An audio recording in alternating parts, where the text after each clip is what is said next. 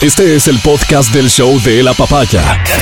Bienvenido a la experiencia de escucharlo cuando quieras y donde quieras. Aquí da inicio el show de la papaya.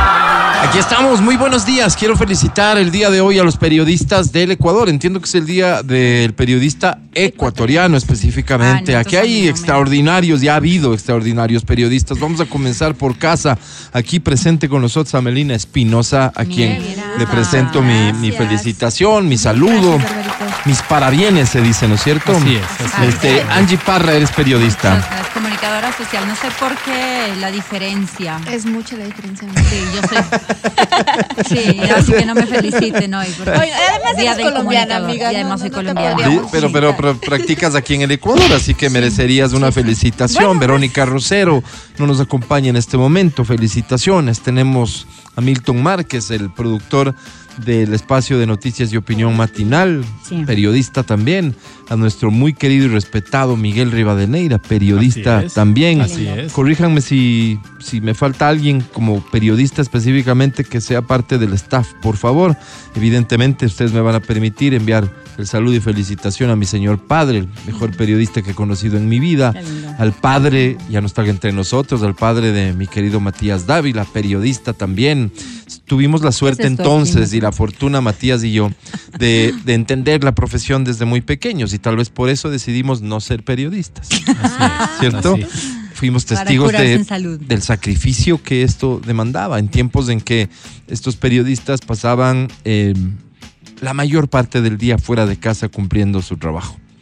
Y, y evidentemente me imagino yo, me imagino, no, no, no, no, no tengo presente esos pensamientos ni recuerdos en mi mente, pero me imagino que ese eh, extrañar a mi papá presente en casa, demandar su presencia junto a mí, eh, hizo que, que yo le tenga cierto recelo a la Sí. profesión de periodista. Eh, no sé si él esperaba que yo estudie periodismo, creería, creería que, que sí, que es alguien que se enorgullece mucho de la profesión. Mi hermana Verónica sí le dio ese, ese gusto. Ni Cristina ni yo estudiamos periodismo, yo estudié comunicación en otras áreas, pero no periodismo. No soy periodista y, y eso me da un poco una libertad particular para el día de hoy decir que conozco, tengo el honor, el altísimo honor de conocer a periodistas a los que considero verdaderos profesionales, han sido referencia del periodismo en este país. Creo que hay una generación entera a la que tuve la suerte de conocer, que, que han sido personas extraordinarias y que sé que todo lo que han hecho lo han hecho en el estricto propósito de cumplir con lo que su profesión demanda. No exentos de errores, evidentemente, pues, evidentemente. Seguro aquí, dentro de esta casa mismo, habremos cometido en el ámbito del periodismo muchos errores. Seguro estos profesionales a los que me estoy refiriendo lo habrán hecho. Pero jamás, jamás, jamás estoy convencido de eso y tengo muy claro en mi mente a quienes me refiero, jamás lo habrán hecho de mala fe, intentando perjudicar a alguien y mucho menos beneficiarse de eso. Y el periodista creo que se distingue particularmente por eso, de eso fui testigo toda mi vida también. Fui testigo de que el periodista, si es periodista y si tiene que decidir entre su interés particular, digamos, en el caso de Gonzalo Rosero, ya con su radio, es decir, con su empresa, el interés particular de su empresa y cumplir, escoger entre el interés particular de su empresa o el cumplir con su tarea de periodista, siempre eligió lo segundo. Eso, eso es algo que guía eh, la actividad de este medio de comunicación y por lo cual siempre agradezco. De esos periodistas, estoy convencido, hay muchos. Quiero pensar, son la mayoría. A los jóvenes que hoy se están formando en periodismo, No lo hagan. ocúpense, ocúpense de, de- de- de tener referentes adecuados. Porque creo que hoy la tentación de enfocarse de forma equivocada es mucha. La posibilidad de errar en cuanto a plantearse los objetivos y las metas es mucha porque hoy vivimos una época de fascinación por el impacto. ¿No es cierto? Y hay que distinguir seguramente entre la práctica de un periodismo profesional que conduzca a donde los objetivos de la profesión te tienen que lle- llevar, distinguir, digo, entre eso y lo que pudiera en principio generarte mayores réditos de imagen, de impacto, el like, el view, el seguidor. No se trata de que hablen de ti y no creo que se trata de ser popular. En esta profesión al menos. La popularidad puede llegar como consecuencia de hacer bien las cosas. Ojalá que suceda. Que este país siga teniendo grandes periodistas y a todos los periodistas que nos honran a veces con su sintonía y están escuchando esto y practican la profesión con honor y decencia, nuestras felicitaciones. Son las 9.43. Este es el show de la papaya. Saludo al equipo, a la Vale, saludo al Edison, saludo a la Majo, saludo a Feli en Democracia TV, a todos los periodistas una vez más de esta casa y que están afuera o que han trabajado con nosotros en alguna ocasión, etapa de su vida. Felicitaciones. ¿Cómo estás, mi querido Matías Dávila? Muy buenos días. Amigo querido, ¿cómo estás? Buenos días. Recuerdo que mi padre eh, organizó la primera exposición mundial de periódicos. Esto se dio en la Universidad Central, sí, sí, y sabes que había la posibilidad de tener el respaldo del presidente José María Velasco Ibarra, pero le daban palo. Entonces era aceptarla, aceptar el patrocinio del gobierno y quedarse callados o hacerlo sacándose el aire. Y optaron por hacerlo sacándose el aire, porque Mira. tenían una obligación con, o sea, eso es lo que está hablando el Álvaro, Es ¿no? es Esta- esto de no, no, no hipotecar tus, tus creencias, tus luchas, tus, tus, tus obligaciones con, con- con los tuyos. 100%. Entonces, organizaron ahí y salió, y yo tengo un, un, un pequeño periódico pequeño, ¿no es cierto? Un chiquito, como de tamaño A6, que narra todo el proceso de la exposición mundial de periódicos y los periódicos que se consiguieron y cómo fue una... Y de lo que se una trataba era que la para el gente pueda, los periodistas, me imagino, estudiantes de periodismo y demás, puedan conocer cómo eran los Cómo ejemplares eran. de otros países. Exacto, O sea, exacto. cosa que hoy parecería ridículo porque es cuestión de que ingreses al sitio web de cualquiera, ¿no? Exacto. Pero entonces no Imagínate. tenías acceso a esto, pues. Claro, claro, imagínate, ¿no? Oye, Qué mi locura. mami tiene guardado todavía mis primeras publicaciones en el comercio. ¿Tu, tu primer Sí, trabajo, ¿dónde fue, Ame? Eh, fue en Ambato. ¿En Ambato? ¿En- en qué medio? un canal de televisión. Ahí me lanzaron a agua a los 17 años. A los 17, o sea, esto era afición Sí. para entonces. Sí, sí, sí, ¿Y sí, por qué la afición? ¿De dónde viene? Siempre, bueno, yo en realidad iba a estudiar medicina, por lo que mi papi es médico y tengo familiares médicos y como que estaba inclinada a eso, pero después no, no, no, sí. No y mientras, lo que sí me gustaba, por ejemplo, y que me acuerdo clarito desde chiquita, mientras yo le esperaba a mi papi en el consultorio que salgan sus pacientes, que se desocupe, yo me ponía a leer los periódicos, porque claro, eran horas y horas, y era, mijita, ya salgo, mijita, ya salgo, esas eran unas tres horas, ¿no? Claro. Entonces yo ya me acababa todas las revistas y los periódicos que tenía mi papá Wow. en el consultorio, entonces ahí empezó esa afición. Y de ahí Qué tuve lindo. la oportunidad de iniciar en un canal en Ambato y me lancé. Yo no sabía ni pararme, o sea, le- me dijeron, ya, entrevistas al siguiente persona. Yo, pero yo no sé ni cómo pararme, qué decir, dónde ver la cámara. Aprendiste No, me- y me- haciéndolo. sí, y me dijo, me acuerdo clarito, es Rosa María Sevilla en Ambato, que era la directora y todo. Sí. Me dijo, si no te lanzo ahorita el agua, no aprendes nunca. Anda. Y yo, bueno, y desde ahí empecé, sí. Tendrás lindos recuerdos de ella, sí, ¿no? claro, sí. De Sí. hecho, hasta ahora tengo buena relación. con ella. Saludos a ella. Su audiencia no sé qué tan buenos recuerdos tenga de ella, Mm. pues porque imagínate si andaba formando gente ya en la práctica. ¿Ah?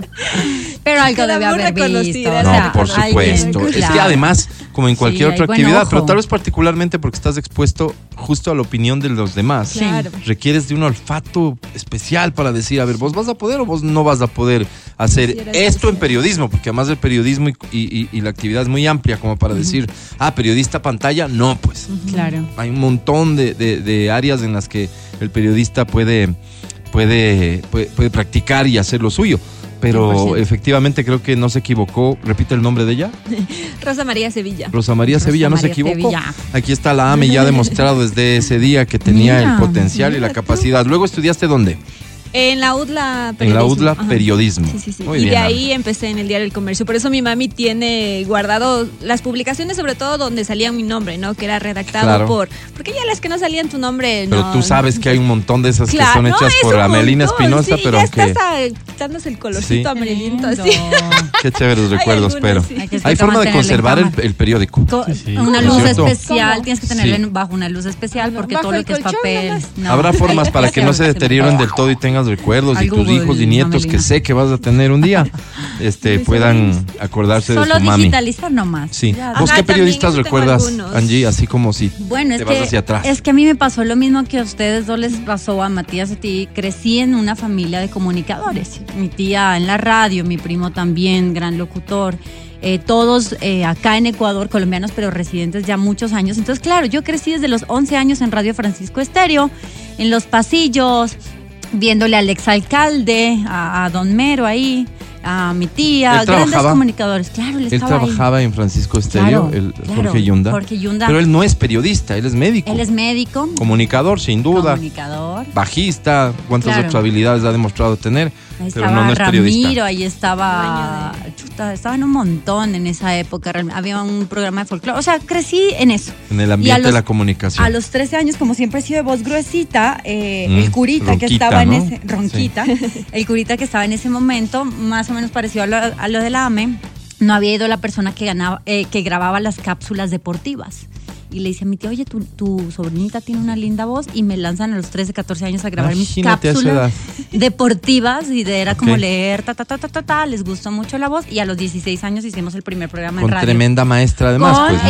el difunto, el chinito, con, con Suárez. Con Jorge Suárez. Con Suárez. Ajá. Él fue también. Parte de nuestro programa Mira La vos. Recocha a lo- a los 16 años que tenía yo y ya estaba en la central estudiando comunicación social. Mira vos. Ajá. ¿De qué periodista te acuerdas aparte de tu padre?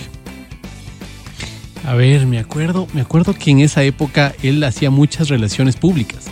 Entonces sus amigos eran relacionistas públicos. Me acuerdo, por ejemplo, de Edison Terán en Ecuatoriana de Aviación. Oye, pero que en- para entonces la carrera de relacionista público no existía. No existía. Eran periodistas cumpliendo ese rol. Exacto, exacto. Me acuerdo, por ejemplo, otro periodista de Patricio Guerrón, que era el relacionista público del municipio de Quito durante varios años. Él se encargaba de los reinados y estas cosas, Patricio Ok. Guerrón. Me acuerdo de Galo Suárez, él se encargaba en cambio del tema de, era como el presidente de la Claptur, de los periodistas turísticos, ¿no? Me acuerdo de Eduardo Naranjo, con quien he tenido el gusto de escribir para La Hora recientemente, entonces en esa época lo veía grande, le sigo viendo, un tipo grande, Por un tipo fantástico Por supuesto. eh, vilipendiado por, por, ¿cómo se llama? Por Alfredo Adum en su Ah, momento en el Ministerio de de, las Energía. víctimas de- sí, sí. Que ya no Eh, está entre claro. nosotros, pues no, falleció pues, Alfredo falleció, Adón hace no mucho tiempo. Oye, Claro. es una profesión No. que definitivamente incomoda, ¿no? A muchos les incomoda. Sí, profesión. claro que sí, por supuesto, por supuesto. Y- no, y yo no creo que tenga la meta de, porque he visto, he escuchado a algunos decir, el, el periodismo tiene que incomodar. Yo no sé si esa tiene que ser la meta necesariamente. No, es, yo la eh, eh, eh, básicamente, básicamente creo que el periodismo está para, dependiendo de lo que se trate, si es periodismo de investigación, para investigar. Y si el resultado de esa investigación no incomoda, ¿por qué tendría que buscar la forma de incomodar? Eh, ¿Entiendes? Por eso digo, como premisa eso no estoy de acuerdo.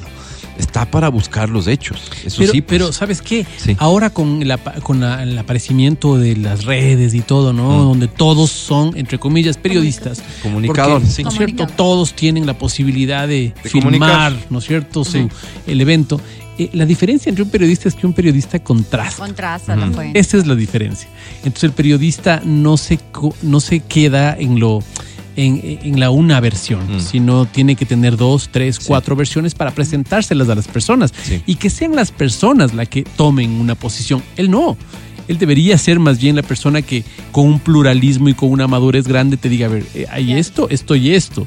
Yo como ser humano me voy por esto, pero allá usted, usted, Sí. usted, usted quiere irse por esto otro, tiene... Ahí, ahí ya estamos hablando del deber ser. Mm. Porque yo no sé si con, sobre todo con el aparecimiento de las nuevas tecnologías, eso, eso en realidad se cumple. Porque creo que, que- que muchos sí caen víctimas de la presión del, de- de- del like y de la primicia y de todo lo que este mundo, a la velocidad que, se- que- que se vive, es, te exige. Porque, porque por otro lado te exige. Pues. O sea, es como que ah, quieres destacarte como periodista, entonces vas a tener que ser el portador de las novedades, de las primicias, de, ah, yo tengo esta información, yo conseguí esta respuesta, etcétera. Entonces es como, creo que ese reto es el que tienen que aprender a, a manejar y lidiar con ello los periodistas, pero concuerdo con vos, el deber ser va por ahí, va por ahí. Pero insisto, es que hay periodismo de investigación, hay periodismo de opinión, hay- Qué difícil es ser periodista de investigación ahora en nuestro país. ¿no? imagínate los riesgos. Yo, eh, cuando- yo primero fui pasante en el diario El Comercio y de ahí fui la primera pasante de Arturo Torres, que estuvo el otro Arturo. eh, fue una escuela para mí, Imagínate. impresionante. Me mandaba a leer unos documentos de unas 200 hojas, pero un aprendizaje tremendo, pero yo era junior todavía, entonces sí tenía mucha presión y también uno en el trato de, de investigar temas tan fuertes, sí Delicados, es delicado, es complicado, es Por muy complicado. supuesto. Y Arturo, por supuesto, es una persona... Imagínate, ¿no? Es una de esas personas de las que yo me refería como referencia Sí. de periodismo, de- sin una duda. de las cosas que uno tenía como la, la, la inquietud es cómo llegaba el diario temprano a las provincias. Sí. A las provincias, pues claro. Imagínate Guayaquil, ocho Ajá. horas de viaje. ¿Cómo llegaba el comercio?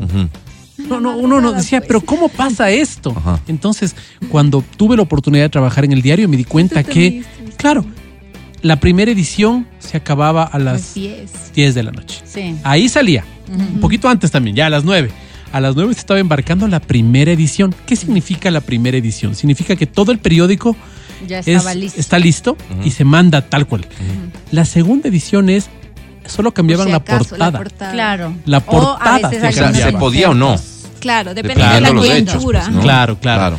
Y la si había un hecho que de pronto apareció ya cuando estabas vos Claro. imprimiendo. En el caso Ya. de mi padre, Mm, hace guardia, le toca una guardia, porque antes los periodistas tenían turnos claro, de guardia. Por supuesto. Entonces estaba a las 3 de la mañana y llega un, un teleprompter, teleprompter, telefax, tele... Un bueno, una, Telefax sería, teleprompter es lo que se lee. Teleprompter tiene razón. Pantalla. Llegue una, no- la noticia esta que llegaba como en, un, Sí, sí, sí, claro. claro. en una impresora Sí, continua. sí. Fax. No, No, no, no, no. Antes del fax eran unas Fax. máquinas que parecían máquinas eh, copiadoras, ¿Ya? de las grandotas así, y ahí se iba imprimiendo la información que llegaba.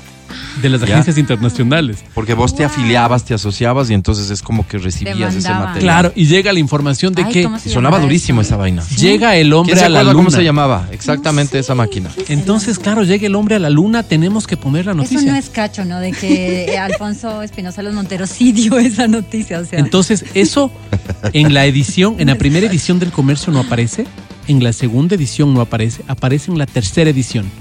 Mm. La tercera edición es esta que solo sale para Quito, mm, porque se imprimía en Quito. El Claro. Telex. Entonces, Telex. Telex, ¿no? Telex. Ese era el Telex, sí, alguien me dice acá. El Entonces Telex. llega ahí la noticia de que el hombre llega a la luna, imagínate. Qué Y así pasaba. Cuando, cuando Oye, pero los espérate, gobiernos se vos, tumbaban, Vos, vos- vos- vos tienes algún recuerdo o imaginémonos cómo habrá sido. Ya habremos tenido información de que iba a llegar. Claro, o la claro. noticia no, fue- No, claro, no, no, no, no, claro. Ya Tuvimos información Claro. de que salió la navecita, Claro, de que claro. estaban preparándose y todo. Claro, Pero entonces deben haber estado esperando la información Claro. que, que llegue, pues. claro, claro. La confirmación de llegó. Pero ahora, ¿cuál- claro, ¿cuándo llegará, no? Mm. O sea, a estar atentos más bien. Qué loco. Ahora imagínate en los golpes de Estado. La Imagínate en, en estos golpes, más bien estos golpes de Estado que, que fueron sin tanto drama, ¿no? Más bien golpes, más bien de decir el presidente, señor presidente, Gracias. ah, gracias, vaya nomás a su casa, Sí. sin problema y tomaban una junta militar. Ajá, Claro, ahí era una cosa de las, esto pasaba a las 9 de la noche en un cóctel. ajá. Se acercaba el edecán y le decía, señor presidente, no Ya. garantizo su vida. Ahí cito luego". nomás. Ahí cito nomás, exacto. Entonces el presidente decía, bueno, Teletipo. teletipo. ¿No? El teletipo, gracias. Salía el presidente afuera del hotel, este a coger un taxi y así iba a su casa. Claro, me puede mandar a dejar a la casa. Pero qué increíble como era antes informarte a través de estos medios eh, tan convencionales como el periódico, Claro. que tenían que estar sí o sí en la calle, pasara lo que pasara. Exactamente. Difícil. O este tipo de periodismo de, de que hacen en guerra, que vas y ves ahí al periodista sacándose el aire, tragando polvo, Exponiéndose pólvora, a todo, exponiéndose. a la guerra, pues. Claro. Y el camarógrafo también. El Álvaro Entonces, nos contaba, vos nos contabas lo que era hacer radio, lo que era hacer un informativo de radio. Eso es también fa- parte fascinante de todo esto, pero mira, el periodista de fuente, el que tenía que cubrir, le asignaban presidencia, Congreso. Eh, y en fin, ¿no es cierto? Tenía que estar ahí nomás. Claro. No, no es que, no, o sea, yo no sé si hoy todavía eso se hace Sí. así, pero tenía que estar ahí paradito, esperando a ver qué hay, quién entra, quién sale, a ver qué declaración se le saca. Porque no siempre había una coyuntura que, que, que hacía que hay, hay que esperar porque ya va a dar las declaraciones. Claro. Y había que tener información. Claro. Porque imagínate cuántas páginas del periódico tenías que llenar, Claro. cuánto tiempo aire en radio y televisión tenías que llenar. Claro. Entonces había que estar al pendientes. Entonces estos periodistas que cubrían fuentes estaban ahí, Ujú.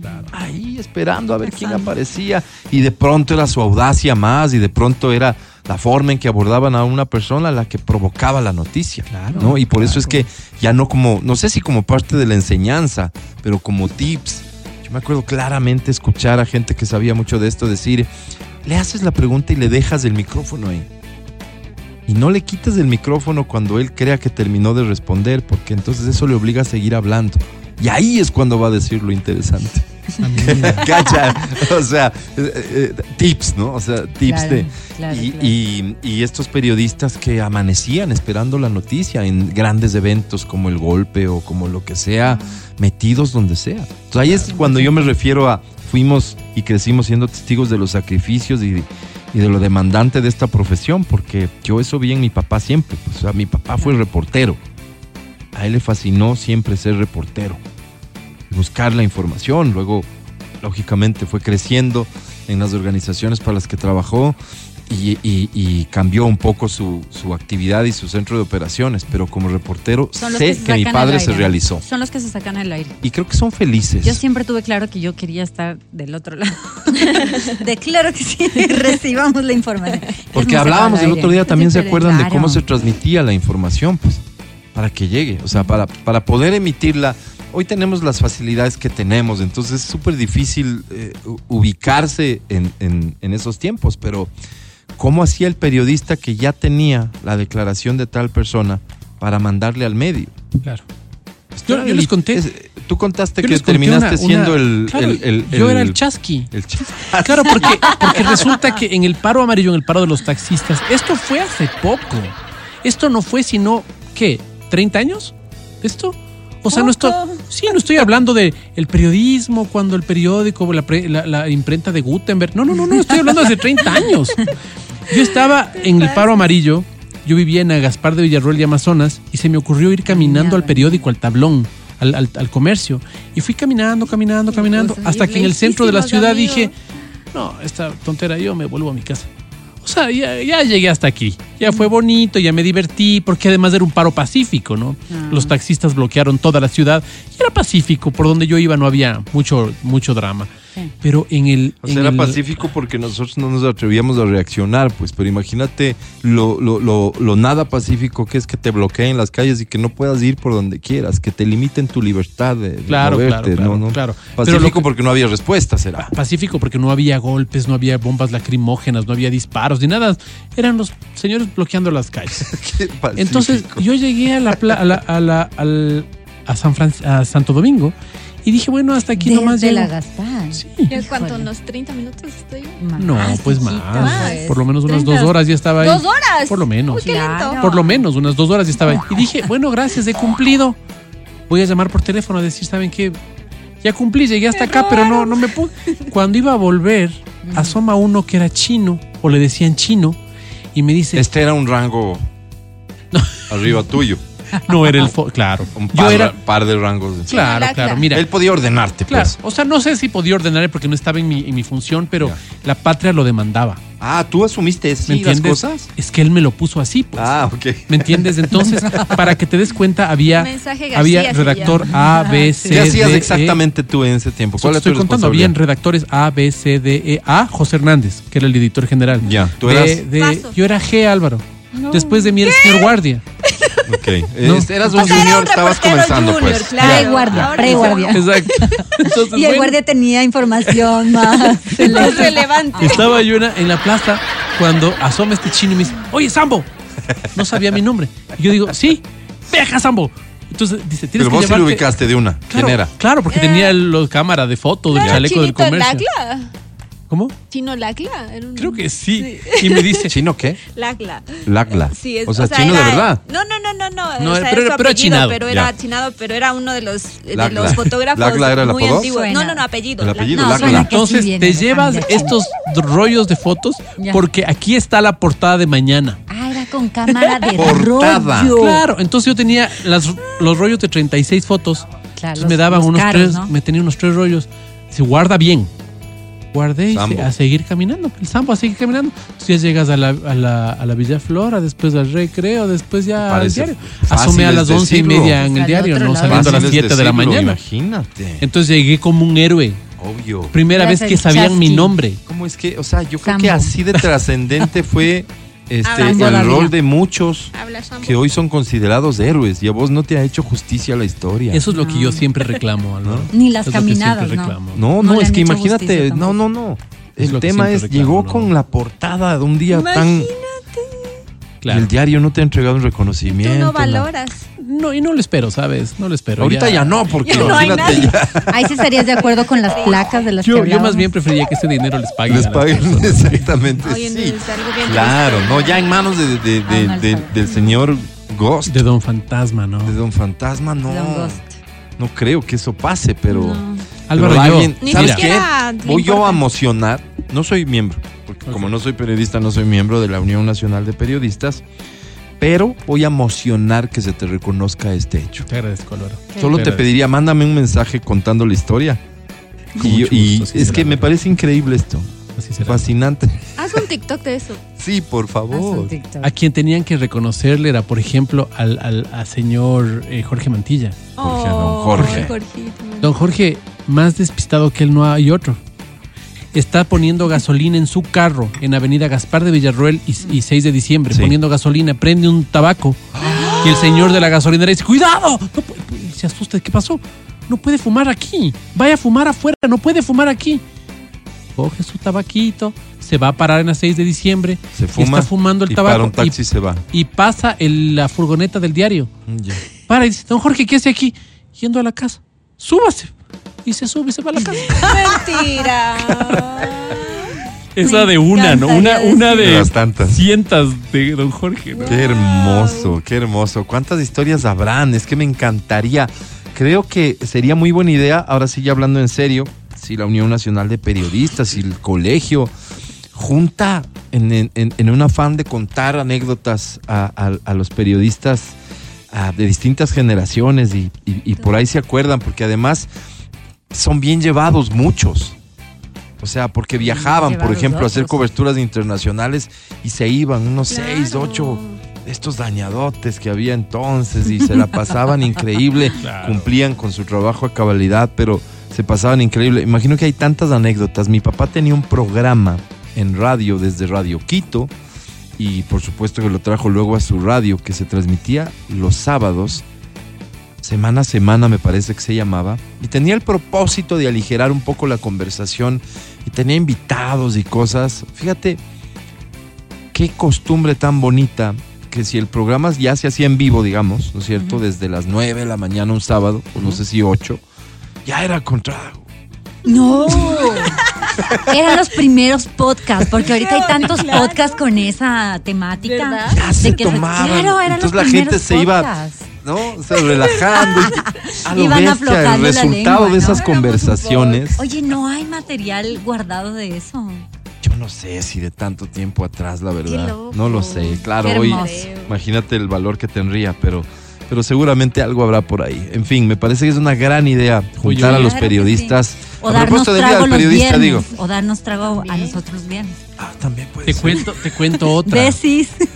Te cuento otra de un gran Saludos amigo. De un gran amigo que debe ser profesor de Amelina, tal vez del Dimitri Barreto. Claro, el Dimitri Barreto, saludos. Fue mi jefe El también, Dimitri- fue mi jefe. El Dimitri eh, estaba, estaba investigando un tema de robo de armas. ¿Sí? Que le decía que creíamos que eran de las FARC, que las FARC había estado en el, en el tema este. Entonces no voy a mencionar el caso, nada. Dimitri estaba con su esposa y con su hija en el centro comercial haciendo compras de, de- de mercado.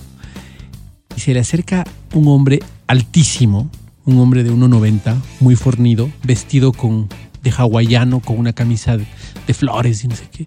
Dimitri, mi hermano, ¿cómo estás, mi hermano? Le saluda a él con una gran efusividad, le saluda a su esposa, le dice que qué linda está su hija, que qué preciosa está la, la- la niña. Ponle un nombre a la niña, no Pamelita. Qué linda está Pamelita, le dice, qué precioso. Dimitri se queda loco, no sabía quién era. Dios dice, oye, Dimitri, santo. Ya, pues déjate de huevada, Dimitri. ¿Para qué estás escribiendo esas cosas? De ganas, con esta familia tan linda que tienes, Dimitri. Solo te lo digo, hermano, que pases bien, preciosura, mi Abrazo. Pamelita, hasta luego. No. Y, le, di- y la esposa en esa época, de lo que me acuerdo que algún día hablamos, le había dicho, bueno, esto llega hasta aquí, si no dejas esto y Claro. nos divorciamos. Y se divorciaron. Wow. Sí, Dimitri, periodista de esos locos, increíble, increíble. De guerra. Yo creo que el una- periodista, un recuerdo tan. porque fui testigo de, varias de esas, el periodista más, es- seguro que más se compromete con su actividad cuando una cosa de esas sucede.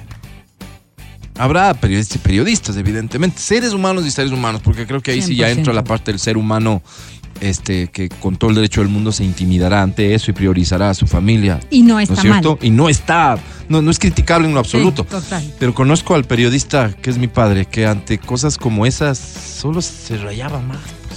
Fíjate, nosotros, gobierno de Febres Cordero, teníamos la estación Ya Democracia en el mezanine de un edificio que le pertenece a la policía, le pertenecía a la Policía Nacional en 9 de octubre y Eloy Alfaro.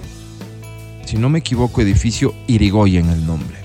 Entonces, el mezanine, todo el ventanal, fácil acceso. Fácil acceso para que este y teníamos las mi papá hizo organizó la radio de tal forma que había una sala de redacción que esto eran escritorios y máquinas de escribir este y daba a la calle a una de estas ventanas de la calle. Y por ahí ingresa no sabría decir qué tipo de artefacto era ingresa y lo que hacía era es que tenía mucho humo ya Rompieron la ventana. la, la, la, la lanzaron la dispararon. Ujú. la dispararon utilizando, no conozco de esto y por eso Ya, no quiero decir la eyectable. bazooka, Ok. ¿ya? Pero, pero era algo con lo que disparaban, ingresa esta vaina, pega en el techo, cae y comienza a salir mucho humo, Qué locura. ¿ya? Periodista y jefe de redacción, entonces, eh, Juanito Pazimiño, Papá de Juan Pazimiño, que, que, que es investigador, no periodista. Y que, y que tiene otros hijos investigadores, científicos y demás. Era un periodista reconocidísimo, reconocidísimo. Entonces, de ahí todo el mundo, el caos, imagínate. Habíamos sufrido un atentado físico. Claro. Si esa vaina evidentemente le caía en la cabeza a alguien, lo mataba. Claro. Era un artefacto grande. Peligroso. Que si no explotó porque algo falló, no sé cuál era el propósito al final. ¿Ok? De esas tuvimos dos. Dos No. eventos de esos iguales. Tuvimos en mi casa, donde nosotros vivíamos, Jorge Juan. ¿Ok? En la Jorge Saludos, Juan. Ah, perdón. A Jorge y a Juan. Este. casa Saludos. con jardín abierto, garaje abierto. Solo. Y mi cuarto es el que daba al garaje. Híjole. O dormí. ¿Cómo decían los papás cuando duer- duermes mucho? ¿Dormiste? Hecho piedra. ¿Cómo? Caíste Piedra. como piedra, sí. Hecho piedra, claro. Piedra. Este, como piedra. ¿Puerco? No sé. Profundamente dormido o qué pasaría al día siguiente, un buen día, los parabrisas del, del auto puestos así en orden, todo ordenadito perfectamente a un lado del carro. Los cauchos, todo a un ladito, ¿sí? O sea, desarmaron el carro y dejaron las piezas al lado. Como diciendo, mira lo que No se robaron capaces. nada, absolutamente nada. No, no me acuerdo qué carro era. No sé si era un Lada de, de los automóviles. Entonces, ¿qué carro? ¿Qué, ¿Qué radio? ¿Qué cerebro? No, no, para entonces no. Claro, claro. El radio no era digno de robarse y cerebro no tenían. Pero todo lo dejaron así. Era una clara señal de intimidación. Claro. Yo Oh, dormido nunca sentí nada. Wow. Al día siguiente mi papá seguramente se despertó para ir a trabajar temprano y sale y se encuentra con esta escena. Qué miedo. Y otra, le pegaron en la calle. A tu papá. No tenía carro, me parece, y caminaba de la radio a la casa, no tan distante, en una noche, y lo agarraron a golpes, le cirnieron a golpes. Tampoco le robaron nada. Y, y le, y le dijeron que ya se calle, que no sé qué, y que no sé cuánto. Una- eh, claro, o sea, un, acto violento de intimidación por la tarea que él, que él llevaba a cabo. Increíble. De esos digo, ¿crees que alguna vez mi papá dijo, chuta, ¿saben que me da miedo por ustedes? Por mi hijo, que es tan bonito, le vayan a hacer algo. Claro. Claro, No, básicamente pues, por eso. ¿no? Porque no era ni bonito y porque su profesión para él siempre fue sagrada. Qué locura. Claro, Y claro. sí recuerdo, y qué, qué pena esta infidencia, mami, en más de una ocasión a mi mamá decirle, oye, Ya. ¿no será que ella piensa en la familia? Claro. Alguna vez creo haberle escuchado decir, eso mismo hago.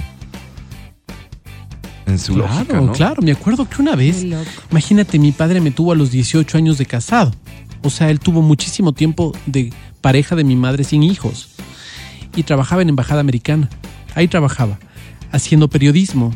Y un día, pero mientras trabajaba estudiaba. Y le empiezan a seguir los arnistas, ¿no? Entonces empiezan a seguirle porque este era Perdón, Se- ¿quiénes pa- son los pa- arnistas? Eran unos señores que Imagine personas Eh, con arnés y cosas así. unos señores, unos señores que defendían no sé qué causa, sé que eran arnistas. Y les empiezan a seguir porque le, identifican como agente de la CIA. Entonces empiezan a seguirle y en esa, en, imagínate en esa época, ¿no? Entonces el hombre corría, corría, corría, corría, corría. Y por esas cosas de la vida, vaya usted a saber por qué un tío abre la puerta. Sí, estaría saliendo, estaría yendo a salir, pero te estoy hablando de altas horas de la noche. Y él logra entrar y dice solo cierra la puerta, cierra la puerta.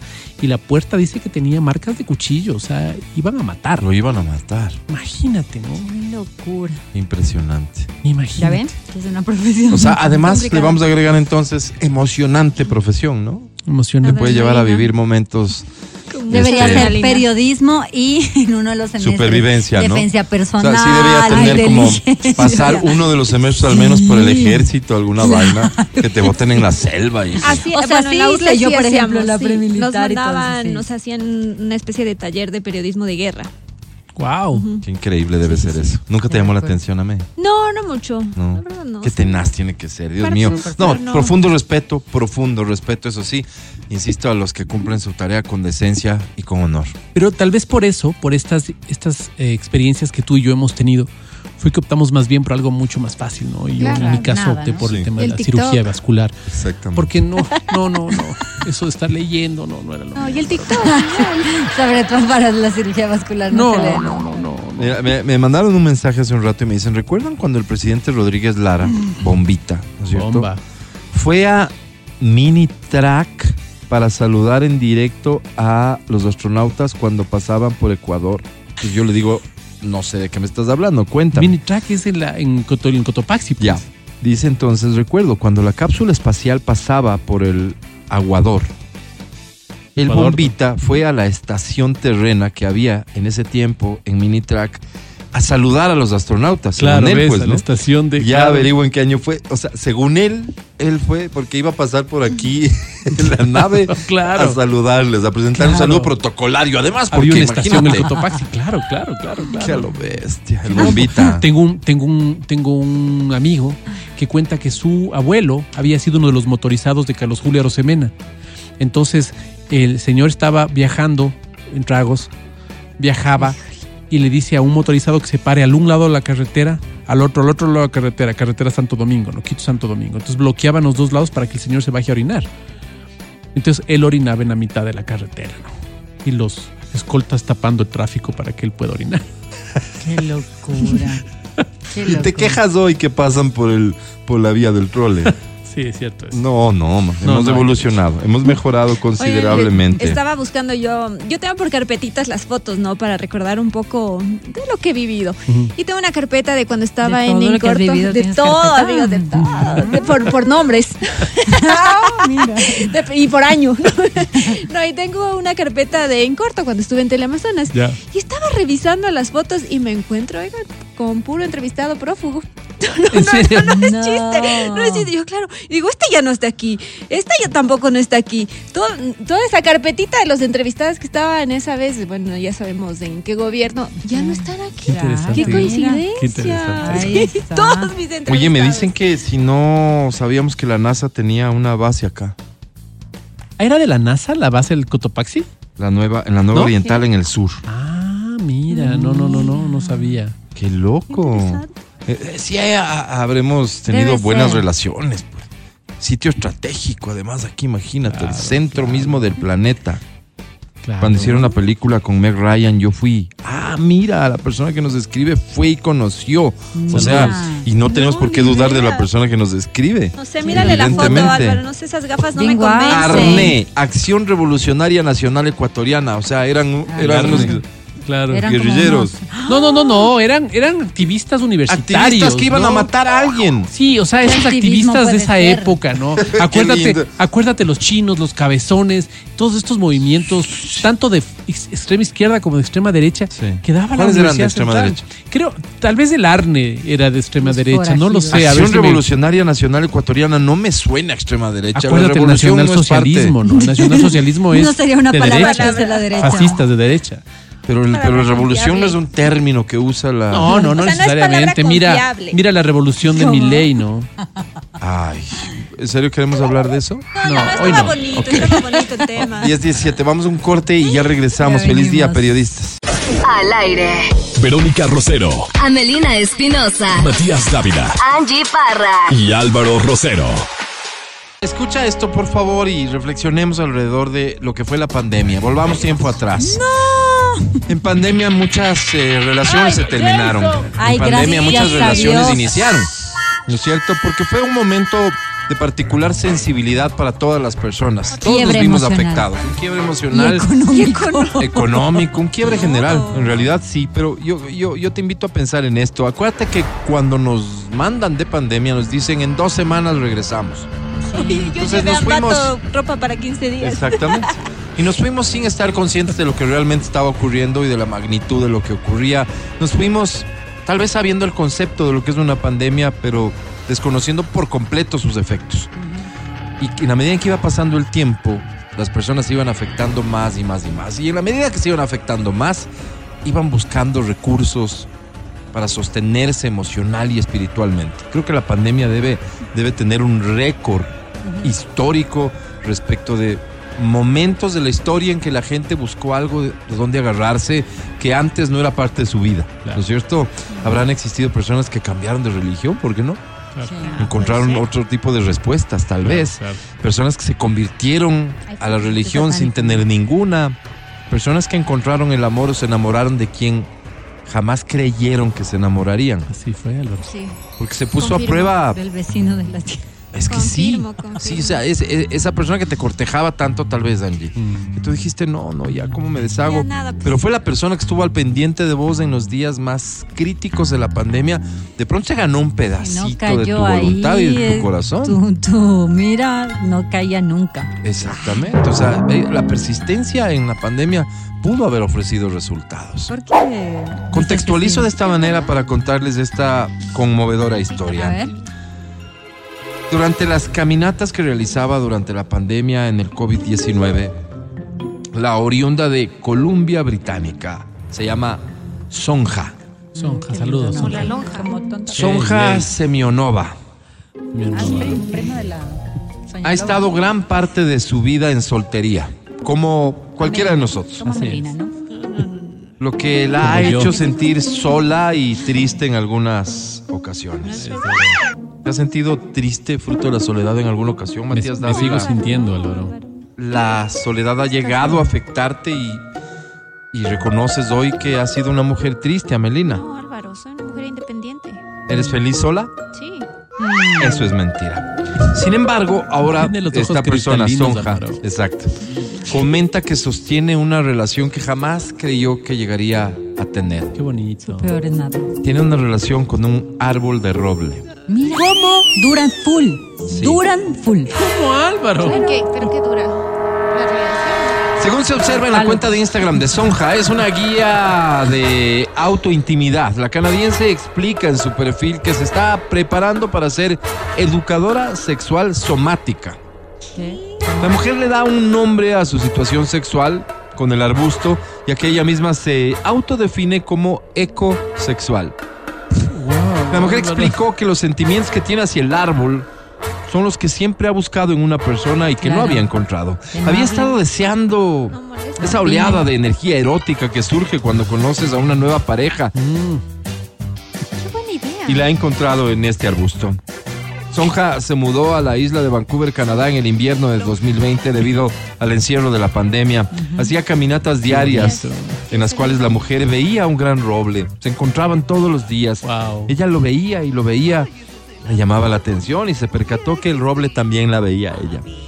Y que estaba siempre ahí cuando ella lo necesitaba. En el trozo de tierra Era el hoyo más lindo era el hoyo más lindo que pudiera existir. que pudiera existir.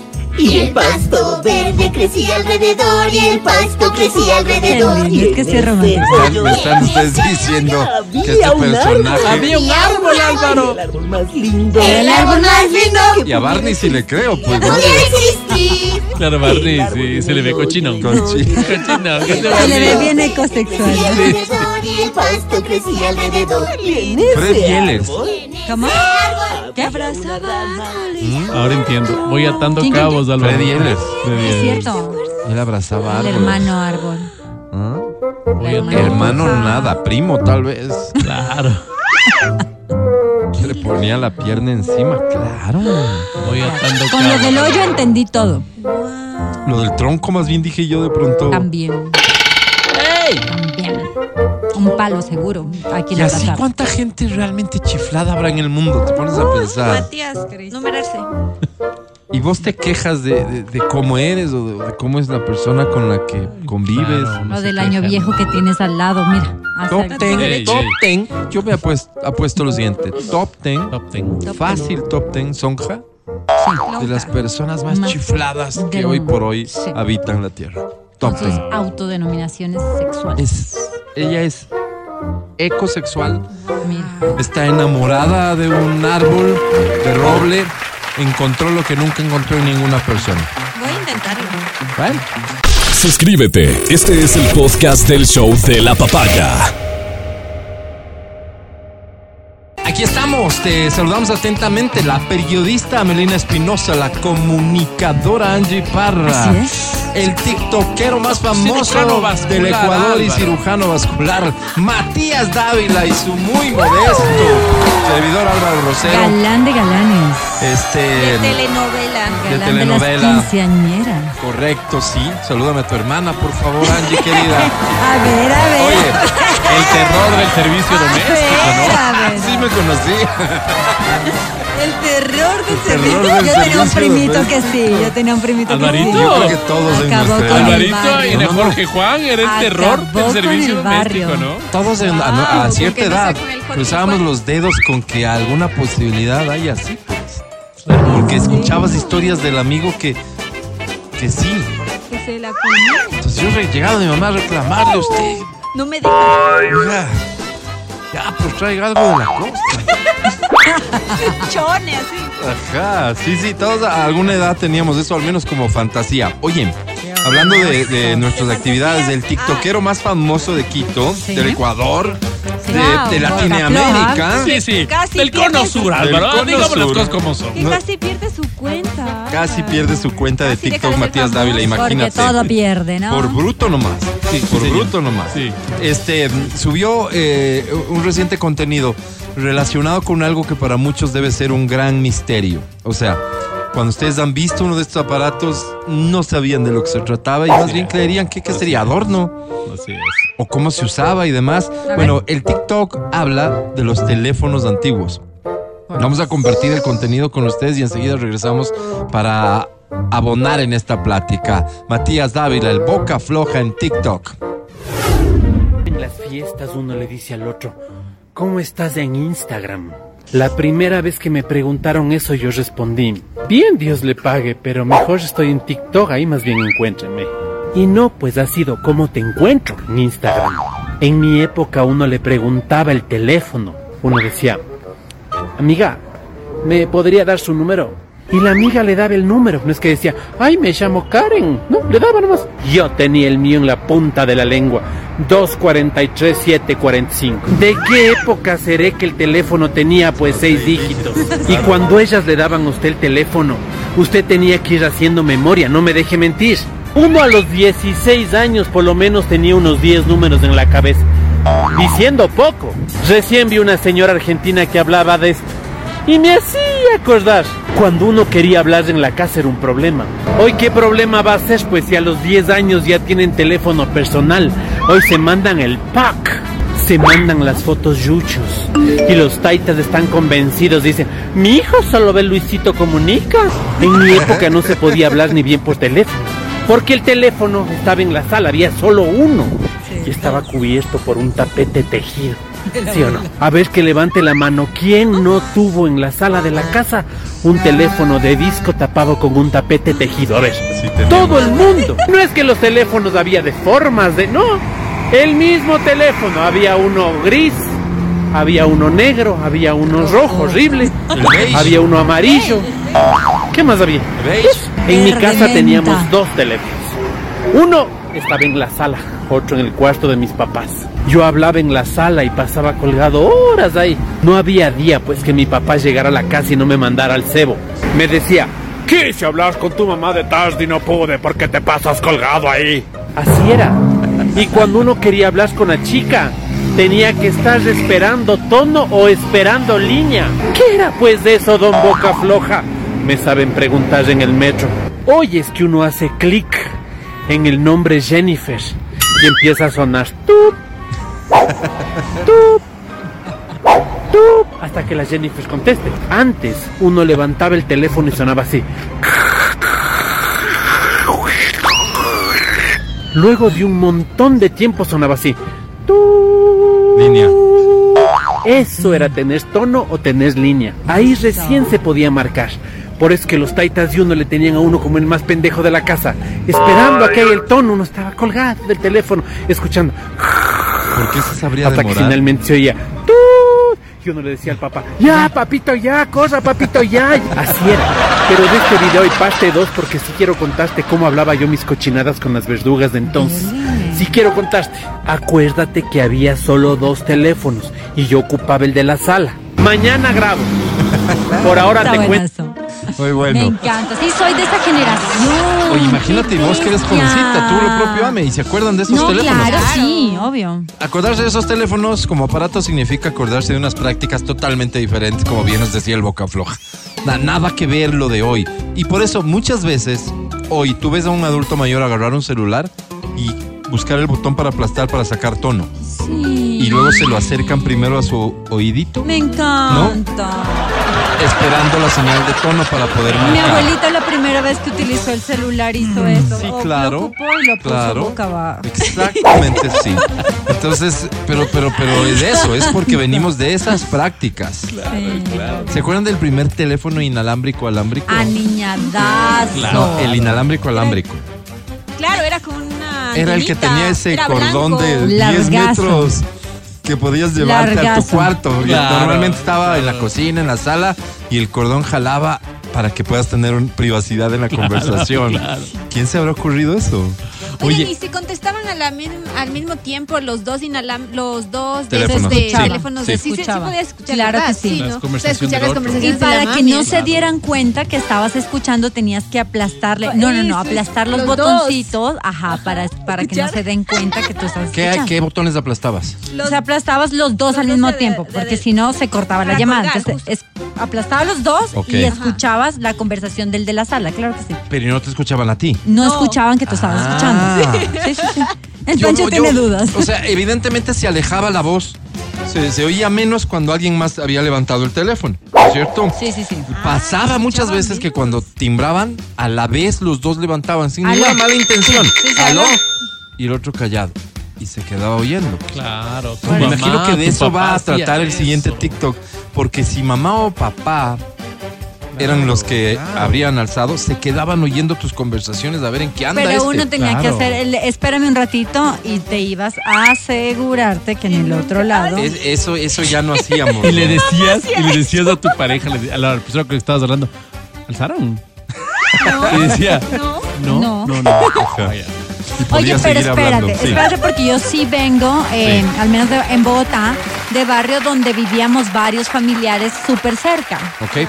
Y pasaba que... Oye, eh, hemos iniciado un live en TikTok, Ajá. Ecuador, por si quieres ver la plática y participar de la plática a través de comentarios en, la- en el live de TikTok. Sí. Por favor, me dejas saber. Ahora sí. Pasaba que en una época vivimos en el mismo edificio, en tres departamentos, familias mías. Mi, mi familia, mis papás, eh, un tío y otro tío abajo con sus respectivas familias, ¿no? Entonces, cuando cortaban el teléfono, porque sí, tuvimos nuestras vacas flacas, cortaban el teléfono, me daba chiste porque llamaban al del tío y gritaban para que atiendas el teléfono en el otro departamento. Ese tipo de cosas sí recuerdo de chiquita, así como que, Benjamín, que le están llamando no sé dónde. Entonces, creo que Yo muchas familias latinas sí hemos Verás, vivido ese tipo de yo, cosas. yo viví en la calle Joaquín Sumaita 519. ¿Dónde ¿En es dónde eso? es eso? Sí, en el sector del. Inca. Ya.